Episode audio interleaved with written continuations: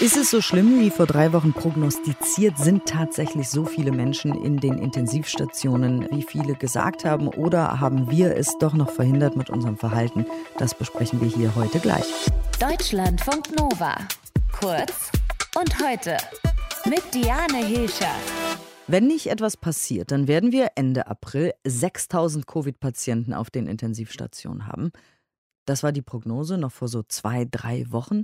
Irgendwas ist passiert in den letzten Wochen. Vielen hat nicht gefallen, was passiert ist. Es ist auch verwirrend. Es wurde auch viel diskutiert, was ja in einer Demokratie während einer Pandemie auch normal und wünschenswert ist. Also, dass alle miteinander sprechen und diskutieren. Wir wollen jetzt mal aber schauen, ob diese Prognosen eingetroffen sind oder ob wir mit unserem Verhalten vielleicht oder der Bundesnotbremse oder so irgendwie doch noch die Kurve gekriegt haben. Intensivmediziner Professor Uwe Jansens ist bei mir am Telefon. Bis vor kurzem war er auch äh, Präsident der Intensivmedizinervereinigung DIVI. Guten Morgen. Ja, ich grüße Sie. Guten Morgen, Frau Hischer. Wie sieht es denn auf Ihrer Station im Krankenhaus in Eschweiler momentan aus?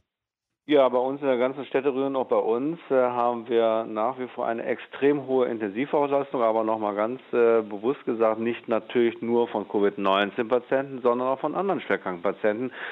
Das ist äh, für die Jahreszeit nicht so ganz ungewöhnlich, aber in der Städteregion hier, wo wir uns befinden, haben wir äh, deutlich nur noch unter 10 Prozent freie Intensivbetten, was für eine suffiziente Notfallversorgung der gesamten Bevölkerung einfach nicht ausreichend ist. Und dieses Bild, was wir hier haben im Moment, ist auch in einigen Teilen, nicht allen Teilen Deutschlands, weiterhin der Fall. Großstädte wie Berlin, wo Sie gerade sind, München, äh, Hamburg, Köln vor allen Dingen leiden nach wie vor einer extrem hohen äh, äh Belastung und Auslastung der Intensivbetten. Also haben sich die Prognosen bestätigt oder ist es einfach, ich sage jetzt mal in Anführungszeichen, nur sehr hoch oder ist es genau so wie vor drei Wochen prognostiziert?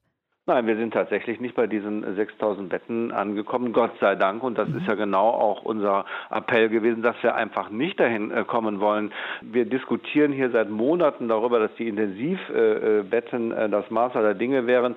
Die Intensivbetten sind doch letztendlich, drücken doch nur aus, wie viele Patienten wirklich schwer erkrankt sind. Und das wollen wir doch gar nicht. Äh, Patienten, die auf einer Intensivstation beispielsweise mit Covid-19 kommen und dort behandelt werden müssen, haben eine extrem hohe Sterblichkeit. Das sind Menschen, die bis zu 50 Prozent eine Chance haben, das nicht zu überleben. Und das ist doch nun äh, Grund genug äh, zu verhindern, dass es überhaupt dazu kommt. Deshalb sind wir ja froh, dass jetzt irgendwie, auch wenn das vielen Menschen äh, nicht passt und viel diskutiert wird, eine einheitliche Notbremse gezogen worden ist, um endlich tatsächlich runterzukommen und irgendwie gemeinsam mit den zunehmenden Anzahl der Impfungen, gestern ja Spitzenrekord, über eine Million Impfungen, die verabreicht worden sind. Genau mit diesen Konzepten werden wir uns äh, von diesem, ich sag mal, überspitzt und pathetisch Joch äh, des äh, SARS-CoV-2-Virus befreien können. Also Sie, Sie sind zufrieden mit den aktuellen Regeln. Sie sagen, das war jetzt genau richtig oder womöglich ein bisschen zu spät? Wissen Sie, Frau Hirscher, zu spät kann man immer sagen, wir sind froh, dass es überhaupt gekommen ist. Es ist auch richtig gewesen und es zeigt insgesamt, dass alle Maßnahmen in der Summe, in der Summe tatsächlich den gewünschten Effekt zeigen. Genau wie das übrigens auch andere Länder exemplarisch vorgeführt haben, die noch stärkere Regeln eingeführt haben. Irland nenne ich an dieser Stelle ganz gerne. Und auch Großbritannien haben ja mit noch, noch stärkeren Lockdown-Maßnahmen und äh, Ausgangsbeschränkungen dafür Sorge getragen, dass tatsächlich diese extrem hohen Infektionszahlen, die dort geherrscht haben, da sind wir ja nie hingekommen, runtergefahren worden sind auf wirklich sehr, sehr niedrige Level. Genau, die Infektionszahlen gehen deutschlandweit für den Moment jetzt gerade ein bisschen zurück. Ähm, rechnen Sie damit, dass Sie demnächst das eben auch auf den Intensivstationen bemerken, diesen Rückgang? Das ist genau immer der Fall. Wir sehen das immer mit einer 10- bis 14-tägigen Verzögerung, äh, wie sich die äh, Situation in Lage entwickelt. Wir sind ja immer noch mit knapp über 5000 Covid-19-Patienten auf Intensivstationen beschäftigt und versuchen diesen Menschen äh, zu helfen. Hier kommt es zu einem, ich sag mal so, Steady State im Moment.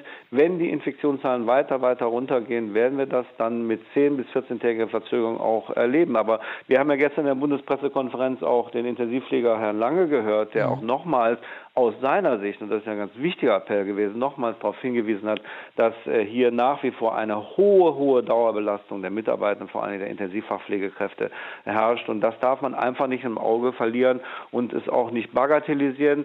Wir wissen, dass viele Menschen draußen auch viele andere, andere Sorgen haben, aber wir arbeiten natürlich auf den Intensivstationen mit schwerstkranken Menschen und haben natürlich ein Leid vor Augen, das wirklich dramatisch ist, weil halt äh, so viele Menschen versterben. Vielen, vielen Dank für Ihre Einschätzung und das Gespräch. Wir haben gesprochen mit dem Intensivmediziner Professor Uwe Janssens. Deutschlandfunk Nova. Kurz und heute.